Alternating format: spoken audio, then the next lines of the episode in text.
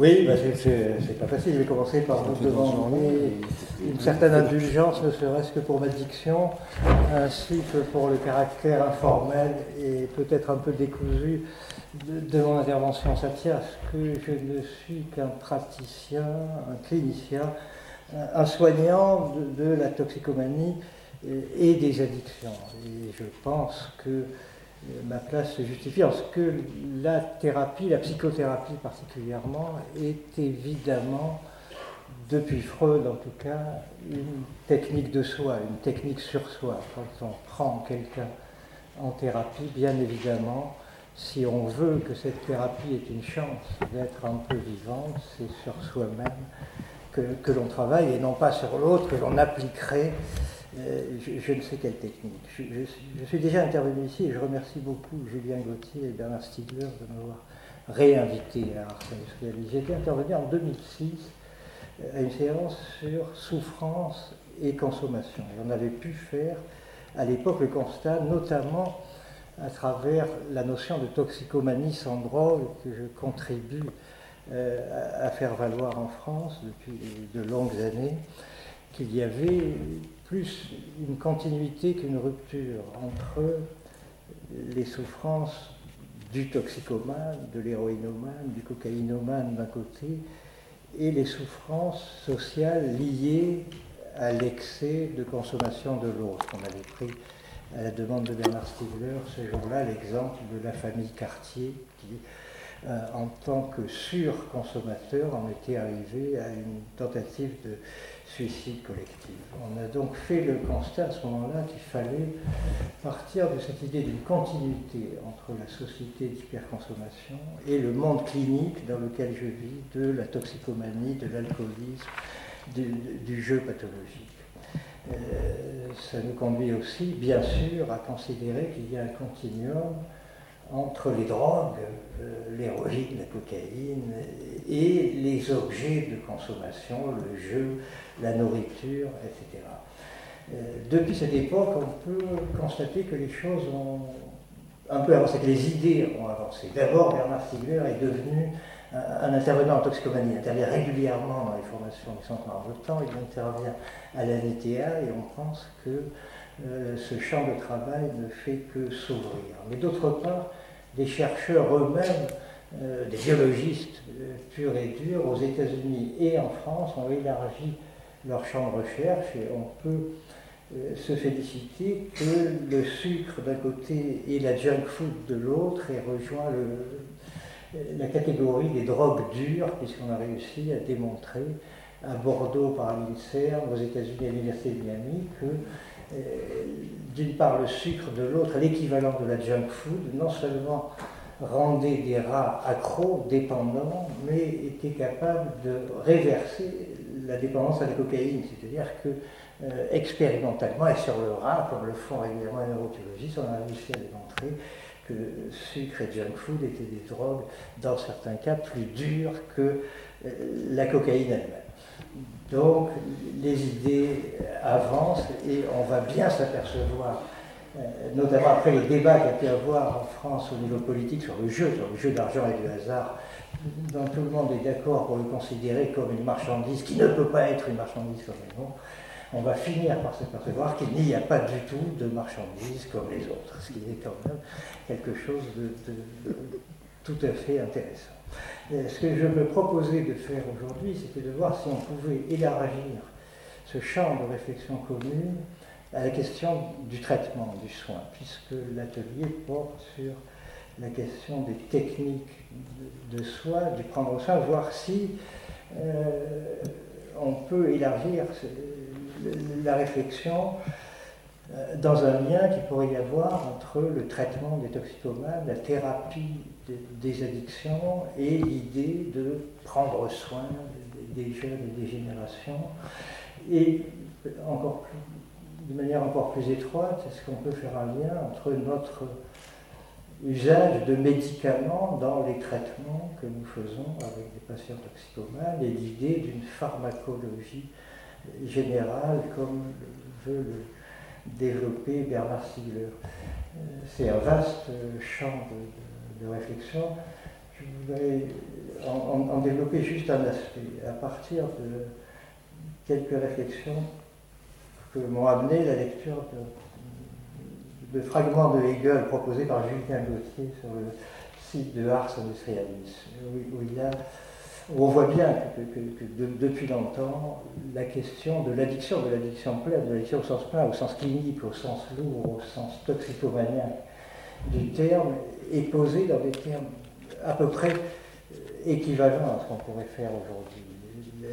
L'habitude euh, comme résultat de l'entraînement, l'habitude comme seconde nature, l'habitude comme double tolérance, l'effet d'une double tolérance, une tolérance par usure, euh, accommodation à la souffrance d'un côté, usure, accommodation au plaisir de l'autre, qui peut devenir une bonne habitude, une manière d'automatiser, de mécaniser un certain nombre de conduites pour euh, ensuite accéder plus librement à plus de pouvoir sur le monde, mais mauvaise habitude quand le sujet entièrement se trouve réduit à cette automatisation, cette mécanisation, cette automatisation des conduites.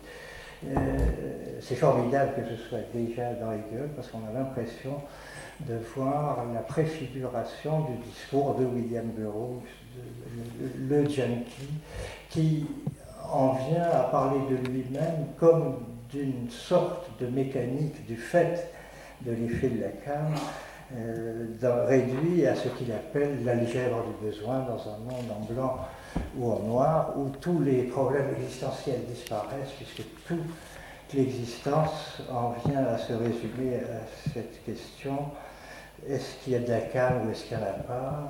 Le but de l'existence est d'avoir de la calme. La définition du bonheur, c'est quand on a de la calme. La définition du malheur, c'est quand on n'en a pas.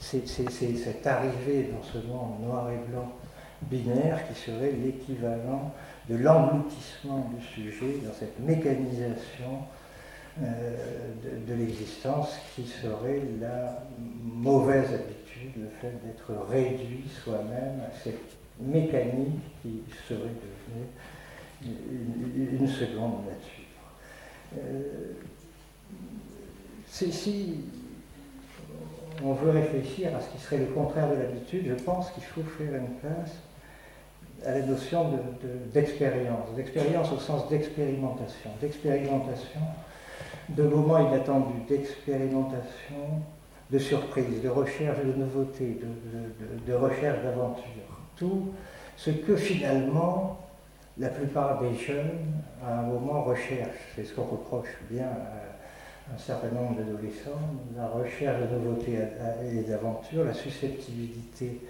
à l'ennui. Et dans les études neurobiologistes les plus actuelles, tous ces traits sont perçus comme des traits de caractère qui sont prédisposants aux addictions et à la toxicomanie. Euh, bien évidemment, et pour une raison simple, c'est que l'usage de drogue, l'usage de drogue dure, l'usage de drogue moins dure, la vogue actuelle du binge drinking sont des manières pour les adolescents, pour les jeunes, de vivre des expériences nouvelles. Et on sait que les adolescents, plus que les adultes, plus que les vieux, ont besoin d'explorer, ont besoin de rechercher, ont besoin de chercher leurs limites et ont besoin d'essayer de vivre de la nouveauté et, de, l'aventure. Euh, il faut aussi rappeler, parce que ce n'est pas évident vu les, discours habituels, que l'immense majorité des gens qui font ces expériences, l'immense majorité des gens qui utilisent pour vivre une expérience, des drogues ne deviennent pas des addicts. L'immense majorité des buveurs d'alcool ne deviennent pas des alcooliques. L'immense majorité des fumeurs de cannabis euh, restent des fumeurs récréatifs et occasionnels de cannabis, mais ce qu'on sait moins, c'est que l'immense majorité des expérimentateurs de cocaïne et des expérimentateurs d'héroïne restent des expérimentateurs ou des utilisateurs occasionnels d'héroïne et de cocaïne. L'expérience ne mène pas forcément à l'addiction, elle peut faire partie de ces bonnes habitudes, c'est-à-dire amener euh, à plus d'expérience chez un, sujet quelqu'un qui a de l'expérience au bout d'un certain. On pourrait donc essayer d'utiliser cette opposition entre habitude d'un côté, expérience de l'autre, pour réfléchir sur les modalités thérapeutiques de, des addictions. Mais ça pose le problème de la question des traitements d'équilibre et des traitements d'expérience qui se posent d'une manière générale, tant dans le cas des addictions que dans celui de la psychiatrie en général et probablement dans celui de la, de, la médecine d'une manière encore plus large. Toute notre histoire euh, montre un passage de traitement d'expérience à des traitements d'équilibre. Une disqualification progressive de tous les traitements d'expérience au profit de traitement, de maintenance, d'entretien, d'équilibre au long cours. On peut constater, par exemple, qu'aujourd'hui, en matière de toxicomanie, si on prend le cas de l'héroïne, on se retrouve devant deux grandes propositions thérapeutiques au, niveau mondial. D'une part, les traitements de substitution. Euh, d'autre part, la prise en charge par des groupes d'entraide de type spirituel, des traitements de conversion sur le modèle alcoolique anonyme, narcotique anonyme. D'un côté, une prise de produits euh, tous les jours, toute la vie. De l'autre, l'adhésion à un groupe et l'abstinence comme but et moyen du traitement, traitement palliatif, euh, puisqu'ils se vivent comme atteints d'une maladie progressive, inexorable, mortelle et incurable, sauf euh, qu'on peut en retarder l'échéance en restant abstinent. Donc d'un côté, euh, des médicaments tous les jours la vie, de l'autre côté, l'abstinence tous les jours toute la vie. On est dans les deux cas devant des traitements d'équilibre au long cours, qui sont sous-tendus évidemment par des philosophies extrêmement différentes. D'un côté, l'idée euh, tout à fait justifiée de ne garder de la dépendance qu'une partie problématique, c'est-à-dire qu'à travers un traitement de substitution, on va garder l'habituation corporelle, la dépendance physiologique à la substance, mais en essayant de permettre de l'autre côté au sujet de se réveiller, de vivre d'autres expériences. Il va vivre à côté de sa dépendance comme un diabétique qui prend son insuline tous les matins et, et qui finit par l'oublier. De l'autre, euh, au niveau des alcooliques euh, anonymes, euh, narcotiques anonymes, on est devant une démarche spirituelle tout à fait intéressante où le soutien du groupe va permettre le maintien d'une abstinence au long cours, ce qui prend pendant longtemps la forme d'un effort pour accepter ce que Jean-Pierre Masseron, qui est dans la salle, avait dit avait fort bien nommé. Il faut accepter dans cette démarche-là euh, de se demander comment on peut être complet avec un manque, comment on peut accepter de vivre toute sa vie en acceptant qu'on aura toujours un manque. Et c'est cette dimension qui permet, à mon avis, à un certain nombre de membres alcooliques anonymes, narcotiques anonymes, de penser, sans jamais le dire publiquement, en ne le disant qu'en privé, que peut-être leur expérience de passage dans la dépendance leur a permis d'un peu mieux comprendre que la moyenne des gens ce qu'est la condition humaine, se vivre complet en acceptant euh, définitivement d'avoir un manque, finalement, c'est accepter probablement la condition humaine d'une manière plus évidente que ce qu'est capable de faire la plupart d'entre nous. Donc on a deux formes de traitement qui sont deux traitements qu'on peut appeler des traitements d'équilibre. Pour les alcooliques anonymes, narcotiques anonymes, on est malade à vie et le traitement, c'est de rester abstinent jusqu'au lendemain et tous les jours. Pour les promoteurs du traitement de substitution, un traitement, c'est prendre de la méthadone, du subutex, tous les jours pour que ça finisse par ne plus faire aucun effet, qu'on puisse vivre tranquillement à côté. Mais c'est là aussi un traitement d'équilibre qu'il faut atteindre tous les jours, toute la vie. On comprend bien que ce genre de traitement est très intéressant pour les laboratoires pharmaceutiques. Et c'est vrai non seulement la toxicomanie, mais pour l'ensemble du champ de la psychiatrie et pour l'ensemble du champ de la médecine. On est de plus en plus dans un monde où l'idée d'un traitement est l'idée d'un traitement tous les jours, toutes les Les grands modèles qui sont donnés sont le diabète, l'hypertension artérielle, un certain nombre de maladies qui ont l'avantage non seulement de demander des traitements tous les jours, toute la vie, mais d'être extrêmement répandus dans toute la population. Au point que les traitements qui ne sont pas des traitements tous les jours, toute la vie, deviennent des traitements orphelins. Le, sevrage, par exemple, le sevrage qui n'est pas l'abstinence, il y a eu une fausse guerre en France entre substitution et sevrage. Le sevrage est une expérience. Le sevrage relevé, relève, relève toujours de ce qui n'est pas un traitement d'équilibre, de ce qui est un traitement d'expérience.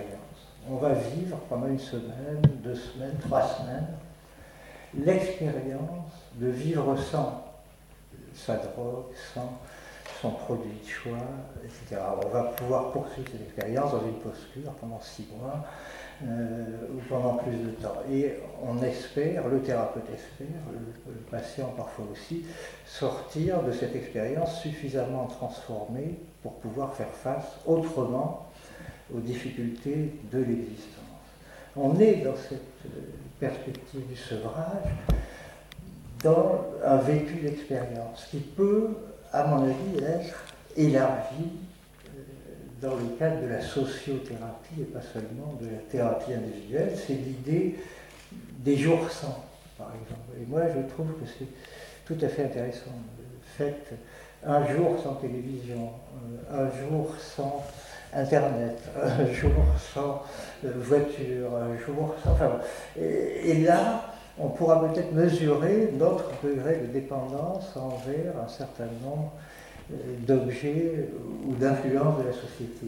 On, publie pour des raisons qui m'échappent, pas qui, pas, mais qui m'inquiètent, quantité de questionnaires pour que les gens sachent s'ils sont ou pas accros. Hein. Êtes-vous accro à Internet? Voilà une grille avec des questions. Êtes-vous accro à l'alcool. Voilà le test d'état. Euh, vous avez posé la question. Et voilà. Soyons honnêtes, les gens, s'ils regardent au fond d'eux-mêmes, s'ils se posent réellement la question, en général, ils le savent très bien. Euh, et depuis bientôt 40 ans, je travaille à Marmottan, les gens viennent en disant, ils viennent en disant, j'arrive pas à sortir de l'alcool, je suis toxicomane. C'est pas un diagnostic, on a besoin de tests extraordinairement compliqués pour poser. Mais les gens adorent les tests et les questionnaires euh, plutôt que la vraie expérience qui permet de savoir si on dépendant, c'est-à-dire d'arrêter, si vous voulez savoir si vous êtes alcoolo-dépendant, ben, arrêtez de boire, 3-4 euh, jours, et, vous le verrez.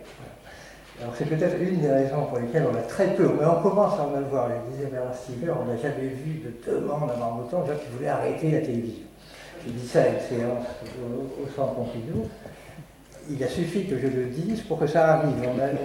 On, en est à notre quatrième demande de, de, sevrage de télévision. Ce sont des personnes, des jeunes, qui téléchargent des, feuilletons et qui les regardent pendant des heures. Ils sont accros à des feuilletons.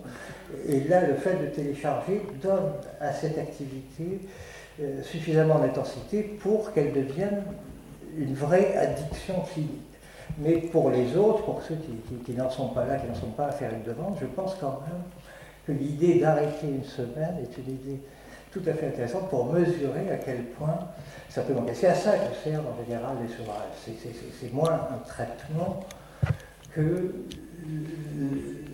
le fait de permettre à quelqu'un de mesurer la place qu'a prise dans son existence un certain nombre de facteurs, dans la drogue, dans le conjoint, dans l'entourage, dans la famille, dans euh, toutes ces choses-là. Donc, euh, on est à ce niveau-là dans, le cadre de traitement d'expérience. On peut comprendre pourquoi, en tout cas au niveau de la psychiatrie, les traitements d'expérience ont été euh, progressivement dévalorisés. C'est le passage de, la drogue aux médicaments d'une part. En 1924, quand, Ludwig Levin, le pharmacologue, classait les drogues, il distinguait les fantastica, les hypnotica, les euphorica, les excitantia. Il distinguait les drogues euh, en fonction de l'expérience subjective que les personnes en attendaient. Il y avait des excitants, il y avait des euphorisants, il y avait des produits fantastiques, c'était ceux qui donnent des hallucinations, des rêves, etc. Il y avait des hypnotica qui étaient des, produits qui, font dormir. Donc on classait les drogues en fonction de l'effet, de l'expérience subjective qu'en attendaient les sujets. Depuis 1952, avec la classification de Delay et de Nicker, le monde a changé. On classe les produits en eau analeptique, timo analeptique et et des produits qui augmentent ou qui diminuent l'humeur, des produits qui augmentent ou qui diminuent la vigilance, non plus en fonction des effets subjectifs qu'en attendent les consommateurs, mais en fonction des effets thérapeutiques qu'en attendent les médecins. Et c'est à partir de ce moment-là que l'idée d'une expérience de traitement euh, a été très disqualifiée. C'est la raison pour laquelle aujourd'hui les utilisations d'expérience de, substances, y compris dans le cas des traitements de la toxicomanie, sont extrêmement marginales, sulfureuses, et qu'on a dans notre monde beaucoup de mal à imaginer un cadre adéquat pour le faire. Il y a des propositions déjà hallucinogènes, par exemple l'ayahuasca, l'ibogaïne comme possible traitement chimique des dépendances chimiques. Pourquoi pas essayer, mais imaginer un cadre qui ne soit pas un cadre dangereux pour se faire, c'est extrêmement difficile. Alors qu'on sait que tous les produits sont des pharmacas, on peut soigner l'héroïnomanie par la distribution d'héroïne, comme ça se fait en Suisse, avec des résultats tout à fait euh, intéressants, mais ces produits-là, les hallucinogènes, euh, posent problème parce que ce ne sont que des produits d'expérience. Curieusement, ce sont des produits dont on ne devient pas dépendant. Il n'y a pas de personnes, qui deviennent accros au LSD, aux champignons, etc.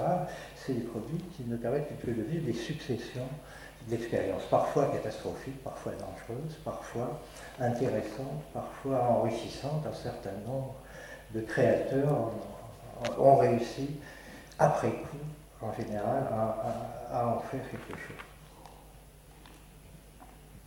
Donc, euh, l'autre versant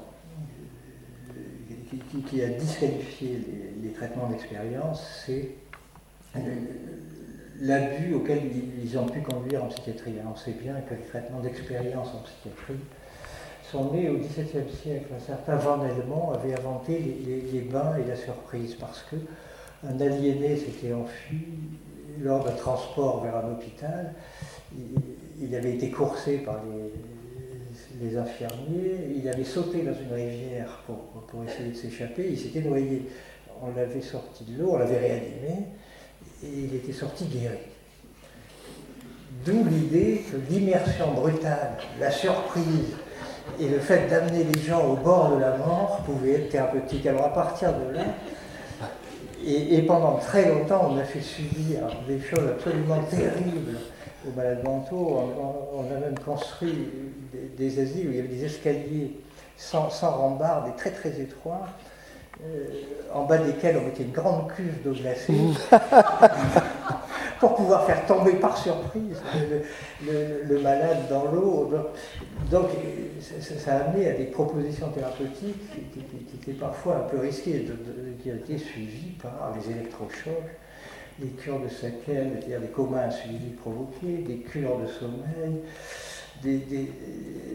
la lobotomie étant plus un traitement d'équilibre qu'un traitement d'expérience, parce que malheureusement, elle conduisait à des dommages assez irréversibles.